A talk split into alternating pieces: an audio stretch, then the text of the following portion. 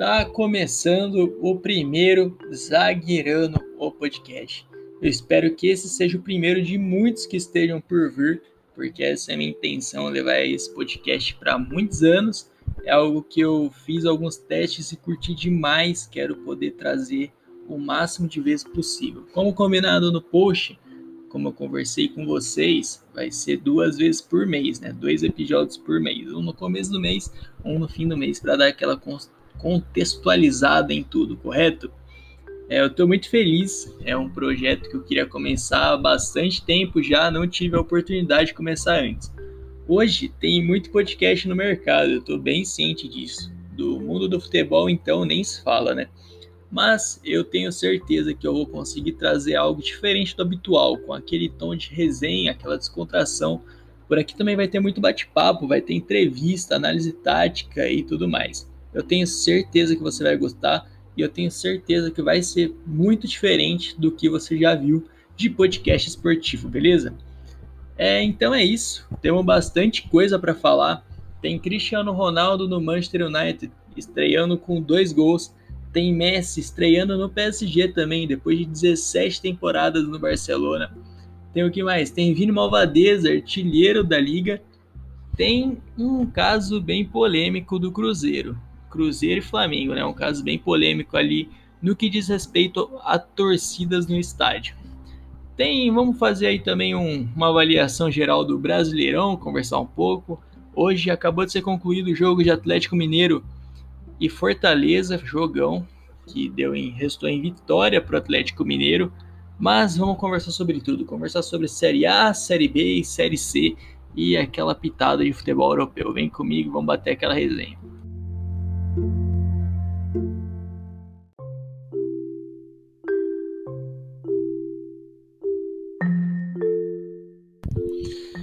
Bom, vamos começar por ordem cronológica. No dia 29 de agosto, Messi estreou pelo PSG. Um jogo que o PSG tomou um verdadeiro sufoco, viu? A gente viu o Messi entrar aos 20 do segundo tempo no lugar do Neymar.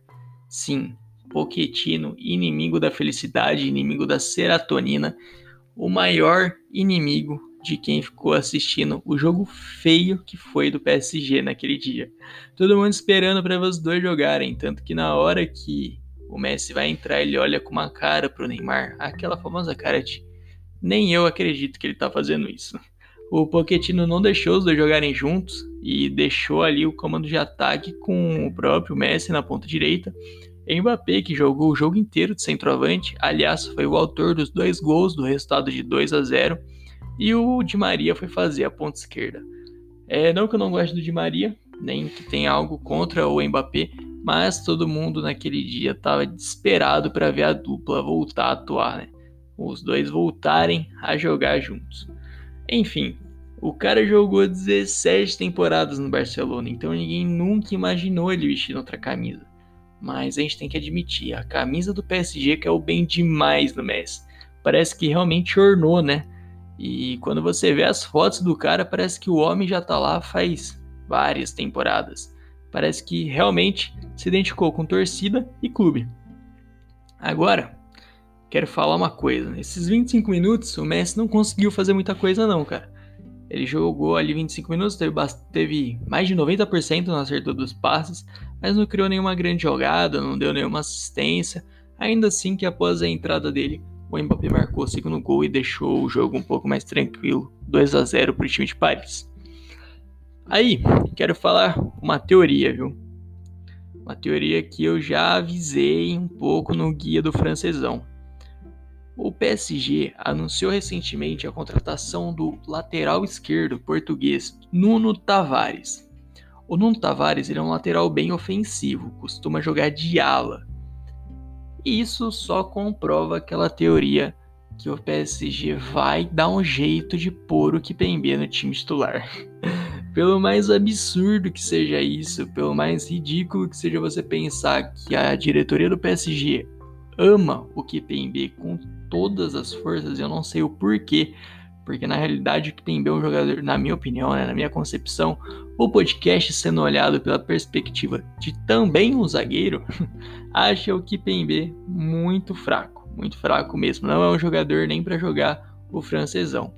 Tanto que quando o Sérgio Ramos chegou ao clube, ele deu chilique. Pembe deu chilique, ameaçou sair do clube e quase foi pro Chelsea. Isso que é o pior de tudo. Ele ainda quase foi pro Chelsea. Não sei o que aconteceu com o Chelsea. E em cogitar uma compra do Kipembe, que também não ia ser barato, não ia sair do PSG barato não, viu? Enfim, só comprova minha teoria, que eu vi, acho que foi o Rafa Scout, postou há um tempo atrás no Stories um possível PSG com três zagueiros, e nesse possível PSG com três zagueiros, jogava na direita com o Hakimi, aí jogava Sérgio é, Marquinhos, Sérgio Ramos, Kipembe e Di Maria como ala esquerdo. Achei uma, uma opção interessante, cara. Vou te falar que eu gostei. O Di Maria tem aquela noção defensiva, tem a noção de marcação. Eu não sei como é que seria para cobrir os buracos e cobrir o fundo, né? Não deixar que ataquem as costas dele. Eu não sei como ia ser nesse quesito. Mas é um jogador de ataque com uma noção defensiva, talvez seria uma opção interessante.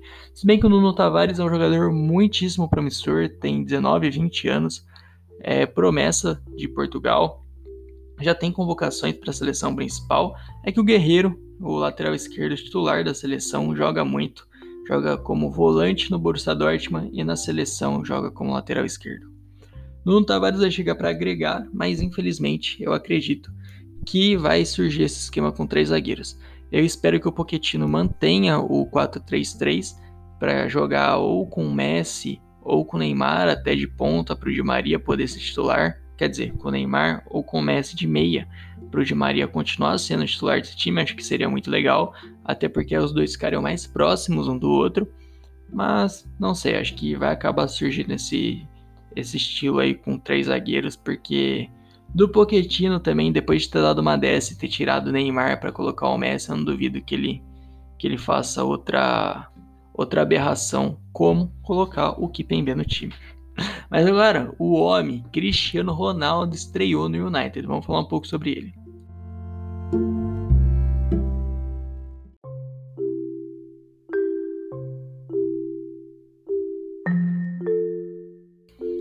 Agora vamos falar um pouco do homem. Vamos falar de Cristiano Ronaldo, uma besta enjaulada com ódio. Cristiano Ronaldo dos Santos Aveiro marcou dois gols na vitória de 4 a 1 do Manchester United contra o Newcastle.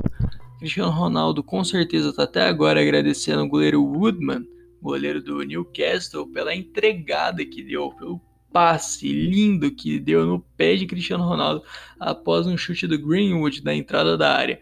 Ele rebateu para o meio da área e a besta enjaulada com ódio chegou para marcar o seu primeiro gol de direita. Alguns jornais pelo mundo acabaram dando umas notícias, como Marca da Espanha, que diz que Cristiano Ronaldo teve uma estreia diabólica. É, Cristiano Ronaldo dá show de estreia pelo United. Dois gols no 4x1 do Newcastle, disse a Gazeta dello Sport da Itália. O Equipe da França disse Cristiano Ronaldo brilha em seu retorno ao Manchester United. O Sport Beauty da Alemanha disse estreia dos sonhos, Cristiano Ronaldo decide na vitória do United. Estreia dos sonhos de Cristiano Ronaldo da Vitória United, disse o Bola de Portugal. E cara, não tenho o que falar. O homem jogou o que sabe. Dois, dois gols assim de Cristiano Ronaldo. Acho que é. Só faltou um de cabeça ali para definir Cristiano Ronaldo em gols.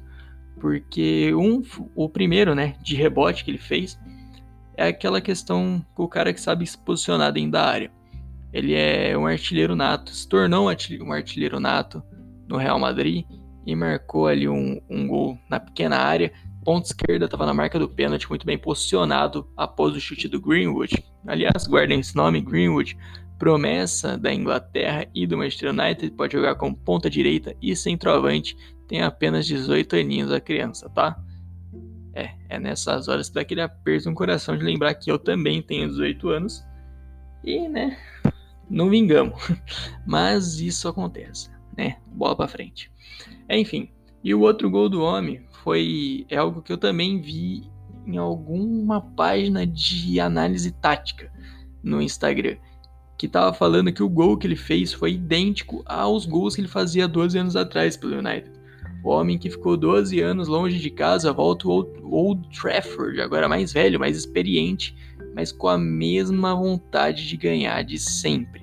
Ele jogando como ponta esquerda, ele parte num contra-ataque ali muitíssimo bem armado do Manchester United. O McTominay organizou essa saída de jogo de forma primorosa, aliás, se cuida Fred e se cuida Van de Beek, porque o McTominay faz ali o box to box que eu já expliquei na página. Aliás, se você não conhece a página, me segue no Insta, g.vitorelli. Lá a gente fala sobre tudo relacionado ao mundo do futebol, viu?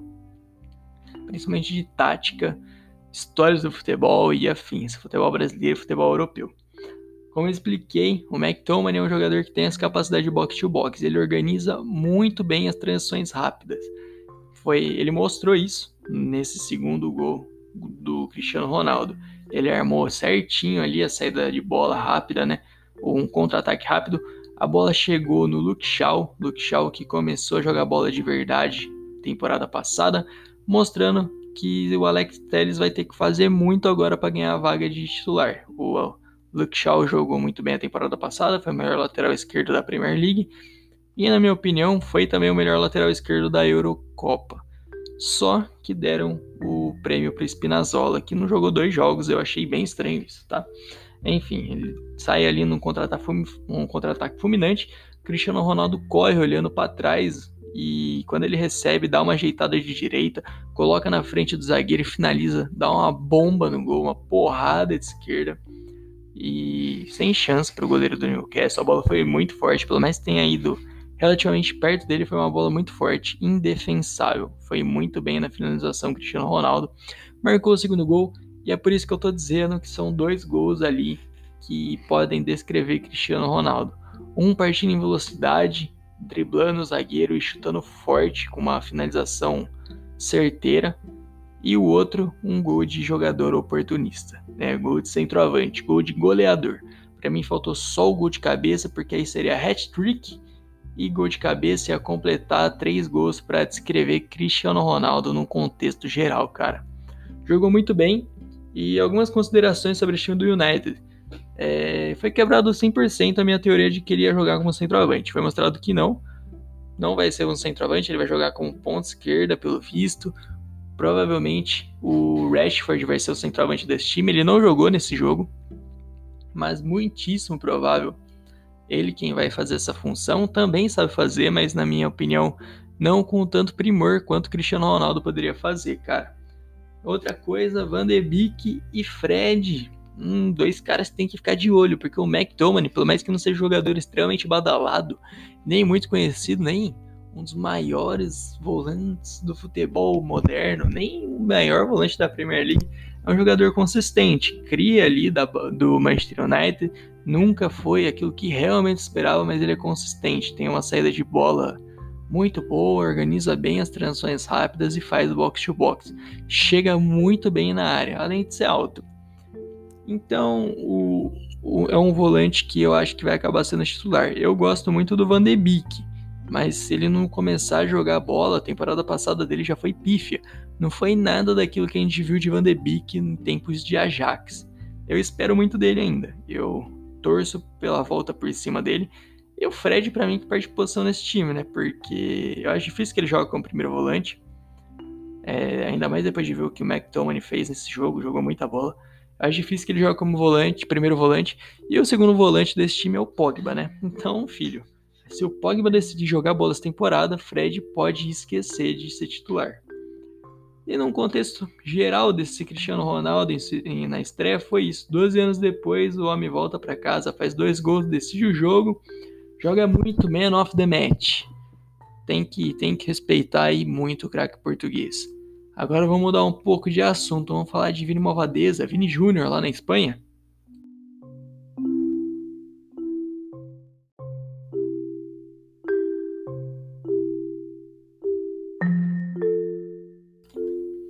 Vinícius Júnior é o artilheiro do campeonato espanhol. Você já pensou que eu vi isso? Olha, eu confesso que eu pensei algumas vezes sim, tá? O brasileiro que joga como ponta esquerda tem quatro jogos, quatro gols e uma assistência no campeonato né, da Liga BBVA, que é a Liga Espanhola. Ele é o artilheiro e melhor jogador do campeonato até aqui, tanto que foi eleito o craque né, do, do campeonato mês passado, mês de agosto, e até o que indica o momento, vai ser o melhor jogador de setembro. Começou a ser querido pela torcida e ovacionado, tanto que já tem foto do homem no meio da torcida sendo agarrado, puxado, com todo mundo comemorando muito com ele. É, o, o Vinícius Júnior ainda é muito novo, mas já dá para notar nitidamente uma melhora nele, principalmente nas coisas que dizem respeito à finalização. A questão de drible, a gente sempre soube da capacidade que ele teve. Ele, criado o Flamengo, sempre demonstrou que é liso, que vai para cima, que não tem medo. Eu sempre admirei muito isso nele, aliás.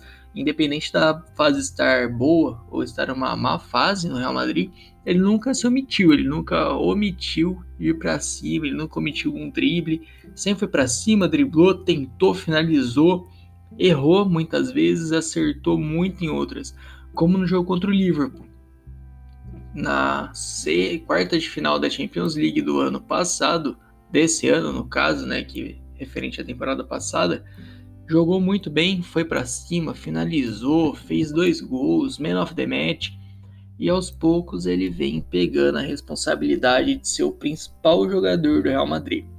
Hazard foi contratado para isso, para ser o sucessor de Cristiano Ronaldo, mas com as lesões ele não conseguiu ser o homem que estava esperando, ou não conseguiu ser nem um terço do que o Real Madrid esperava que ele fosse. E nisso acabou usando muito ali o, o Vinícius Júnior e o Rodrigo, os dois jovens brasileiros ali, para tentar suprir essa necessidade, essa falta de um ponto esquerda. O Vinícius Júnior muitas vezes foi usado até como atacante junto com o Benzema jogando com dois caras lá na frente, uma linha de cinco atrás, né? E, cara, eu vou falar uma coisa.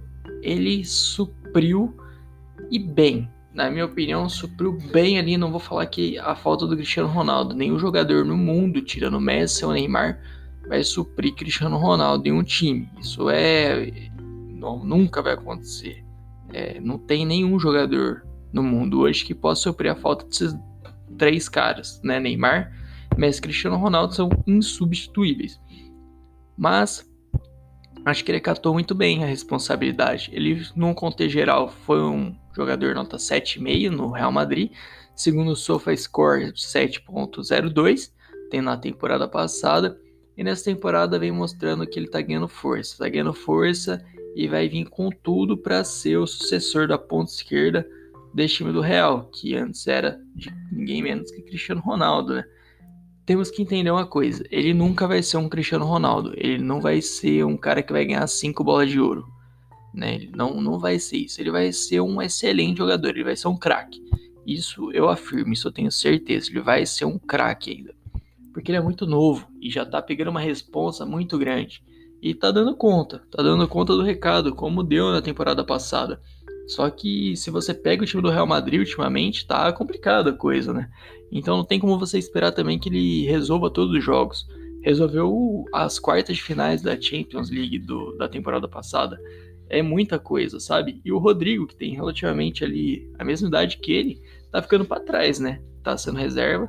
É que o Rodrigo é ponta direita e, e, não, tá, não tá engrenando tanto quanto. Se fosse ponta esquerda, acho que os dois brigando pela mesma posição aí poderia ser que o Rodrigo encostasse mais. Mas, cara, é aquela coisa. Eu acho que também se o Rodrigo tivesse ido para as Olimpíadas, teria se destacado.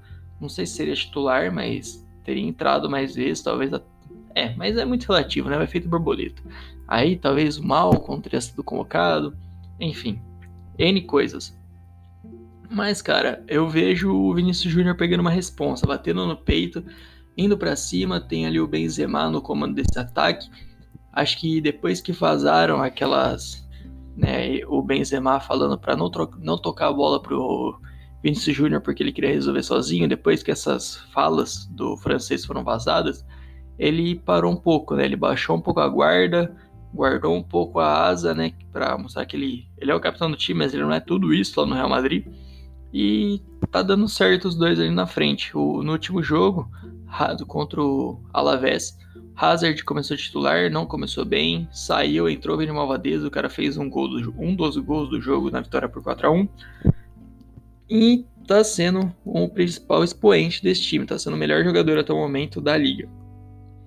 E tem isso, eu fico às vezes bem decepcionado com o Hazard. O acima do peso Hazard, muito acima do peso Hazard, vai ter que começar a jogar bola de verdade se quiser ser titular desse time. Isso se as lesões não atrapalharem ele novamente, nem né, mais uma temporada. Eu acho que com um condicionamento legal, com a boa pré-temporada que ele fez sem forçar, ele pode sim é, jogar uma temporada inteira aí sem ter problemas físicos. Mas se o Vinícius Júnior continuar jogando o que tá jogando, o Hazard vai ter que jogar de meia ou de ponta direita.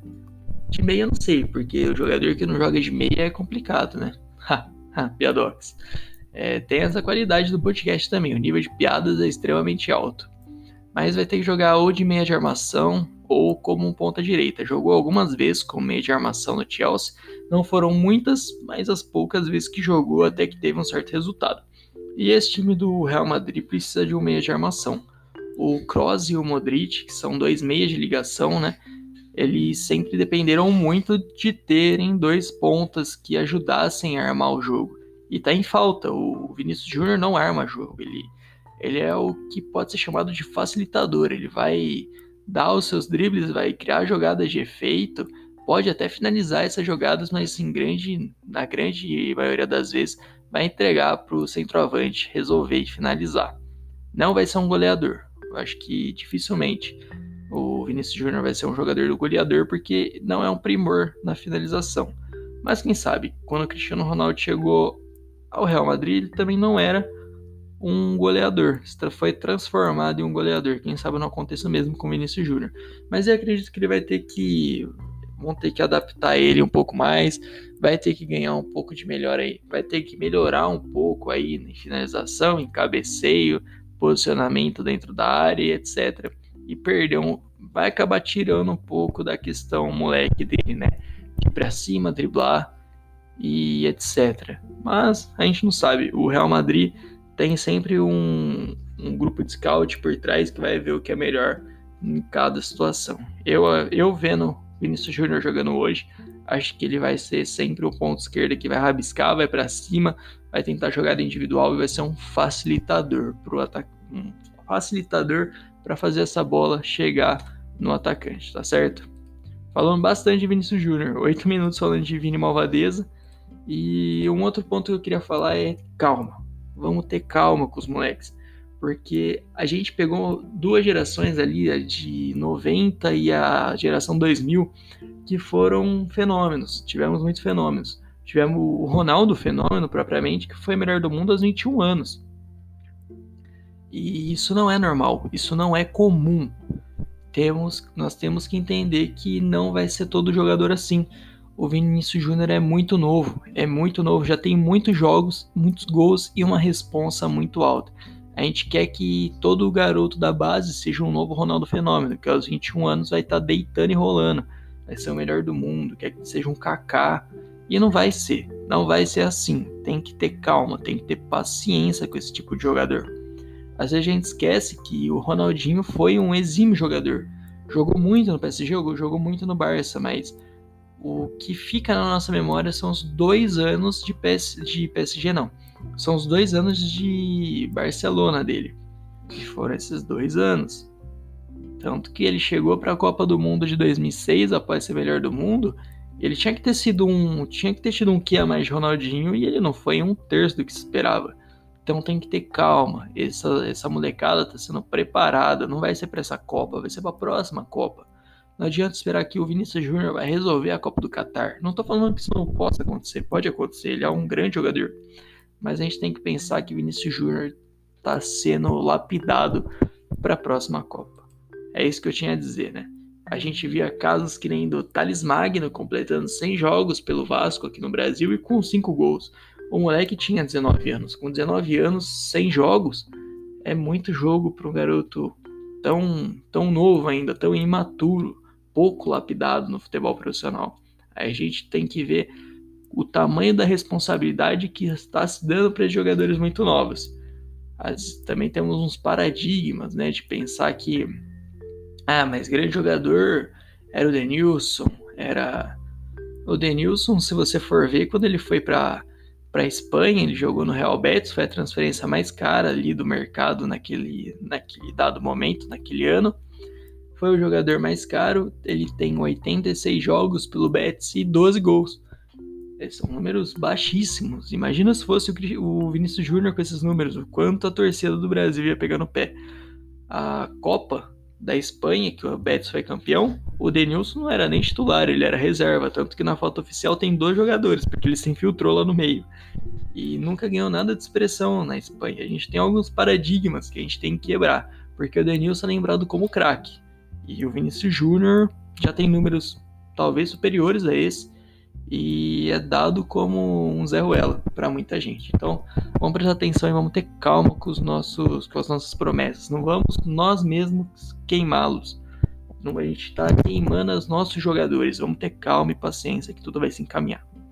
Agora vamos falar de futebol brasileiro, série A, B e C, um resumão rapidão.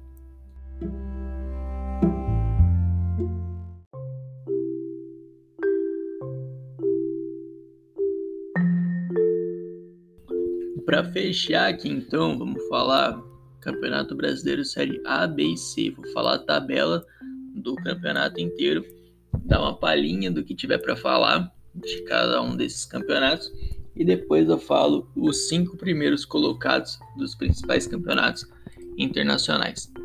Bom, na Série A, destaque para o jogo de hoje, que foi de Atlético Fortaleza. Acabou 2 a 0 para o Atlético, que aumentou a vantagem na liderança. Colocou também o Fortaleza de terceiro para quarto lugar, porque o Flamengo ganhou do Palmeiras. Ainda assim, o Palmeiras mantém em segundo, o Flamengo sobe uma posição. É, então, tabela, né? Atlético Mineiro em primeiro, Palmeiras em segundo, Flamengo terceiro, Fortaleza do meu querido Lucas Crispim em quarto, Bragantino em quinto e Corinthians em sexto, fechando o G6 da Liberta. Aí sétimo é o Fluminense, Cuiabá em oitavo, Atlético Goianiense em nono, Atlético Paranaense em décimo, Ceará em décimo primeiro, o décimo segundo é o Internacional, fechando aqui a Sul-Americana, aí em décimo terceiro Santos, décimo quarto Juventude, décimo quinto Bahia, décimo sexto São Paulo, primeiro fora da zona de rebaixamento, apenas um ponto na frente do América, que é quem abre a zona de rebaixamento. O Grêmio é o 18º, o Sport o 19 e o 20 com a primeira vitória no campeonato contra a Chape... o Red Bull Bragantino. A Chapecoense está com 10 pontos e última no campeonato, a vigésima, né? É, nesse campeonato aqui, cara, tá muito disputado. Eu acho que de todos os tempos não teve um campeonato tão disputado quanto esse nessa parte de cima da tabela. Você tem grandes times, como o Atlético, que montou uma seleção. Palmeiras tem outra seleção. Flamengo tem outra seleção. O Fortaleza é aquele negócio que foi. É, correram-se atrás de destaques da Série B, jogadores que foram bem na Série A e Campeonato Paulista, Série A1 principalmente. Aqueles jogadores que a gente chama de refúgio até, né? E um grande técnico por trás disso, tá fazendo um trabalho incrível. Não teve medo de colocar três zagueiros, meteu um meia de armação para jogar de de ala esquerdo, que é o caso do Lucas Crispim, que esse cara tá jogando um absurdo. O Bragantino com um negócio de ataque posicional, que tá uma coisa linda. O Corinthians agora que renovou o seu time, e o Silvinho, na minha opinião, faz sim um bom trabalho. E o time do Cuiabá também, que é formado por esses jogadores alternativos e de certa forma ter refúgio. O Fluminense agora com o novo técnico, vamos ver como é que vai ser. Eu, eu acho que nada é pior do que o que estava antes. E o que me preocupa mesmo aqui é o São Paulo, né? Que tá devendo para o Daniel Alves um pouquinho só, graças a Deus, e um ponto fora da zona. Série B, temos polêmica na Série B, viu? Vamos lá, vamos falar a tabela. O Curitiba primeiro, com 45, é o líder. O segundo é o Goiás, terceiro lugar Botafogo, quarto lugar CRB. Fecha o G4, os times que são promovidos para a primeira divisão. Havaí é o quinto, Guarani é o sexto. Sétimo, Sampaio Correia, Náutico é o oitavo, Náutico que foi líder por vários jogos do Brasileirão. É, o nono é o Operário, o décimo é o Vasco da Gama, que, meu Deus do céu, agora com, com o Diniz técnico, vamos ver como é que vai ser isso. Décimo primeiro é o Remo, décimo segundo é o CSA, décimo terceiro é o Cruzeiro, e Cruzeiro, 14 é o Brusque, 15 Vila Nova, 16 a Ponte Preta, que é o primeiro fora da zona de rebaixamento. Abre a zona de rebaixamento com Vitória em 17 Londrina em 18º, Brasil de Pelotas em 19 e 20 Confiança com apenas 14 pontos somados. E a polêmica que eu queria falar desse campeonato aqui é o que diz respeito ao Cruzeiro. O Cruzeiro conseguiu uma liminar no STJD que libera o público, né? Libera a torcida do Cruzeiro em seus jogos. O Cruzeiro foi para o seu segundo jogo com torcida. E isso é muito preocupante. Isso tem que ser falado. A gente tá falando só do Flamengo na Série A, né? De querer, do Flamengo querer ter torcida. E o Cruzeiro já tá com torcida. O Cruzeiro já está tendo jogos com torcida. E foi assim contra a Ponte Preta. A Ponte Preta luta também contra o rebaixamento. O Cruzeiro agora tá com 29. Antes desse jogo tava com 26. Estaria 3 pontos na frente da zona do Vitória, que é o primeiro ali dentro da zona. A Ponte tá com 25, tá? 2 pontos da zona também. Então era jogo de seis pontos para os dois. E o Cruzeiro com torcida, e fora que a Ponte foi extremamente prejudicado. Eu não tenho vergonha, não tenho medo nenhum. Eu assumo meu time, eu sou bugrino.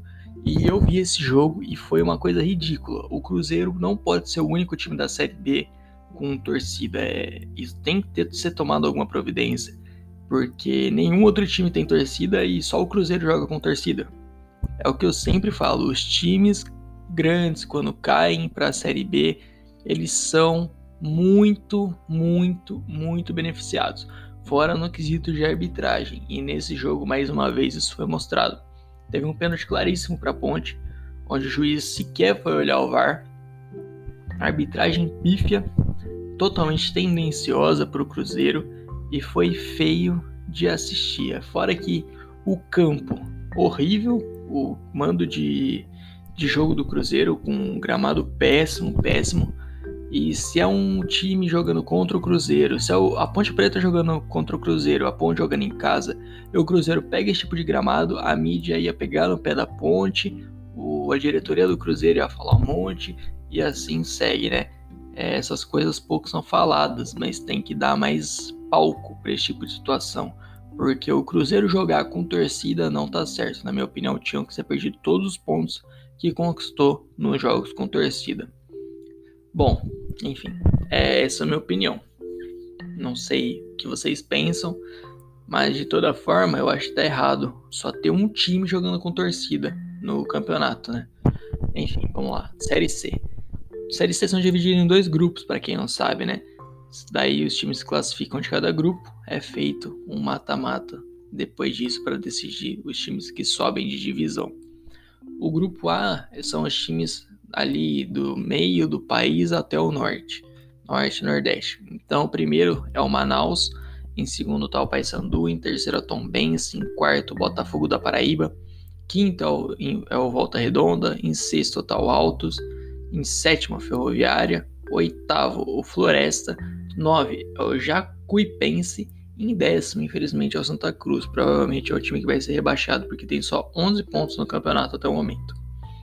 No grupo B, que aí é do meio do país para baixo, né, até o sul, tem o Novo Horizontino em primeiro, Ituano em segundo, em terceiro é o Ipiranga, Criciúma em quarto, Figueirense em quinto, Botafogo de São Paulo em sexto, Mirassol em sétimo, são José em oitavo, Paraná em nono, Oeste em décimo. Esse grupo B, se você for olhar os nomes dos times, são times fortes, cara. Tem o Ituano, o Criciúma, o Figueirense, o Botafogo, Mirassol, Paraná e Oeste. O Oeste estava jogando Série A1 no começo do ano, né? O Paraná quase subiu no ano passado para a Série A e ninguém sabe o que aconteceu, o time acabou caindo. Mas assim fecha então os campeonatos nacionais. Vamos falar um pouco agora de campeonato internacional. Vou falar os cinco primeiros e os três últimos que são os rebaixados, né? Os times que estão na zona de rebaixamento dos principais campeonatos do mundo.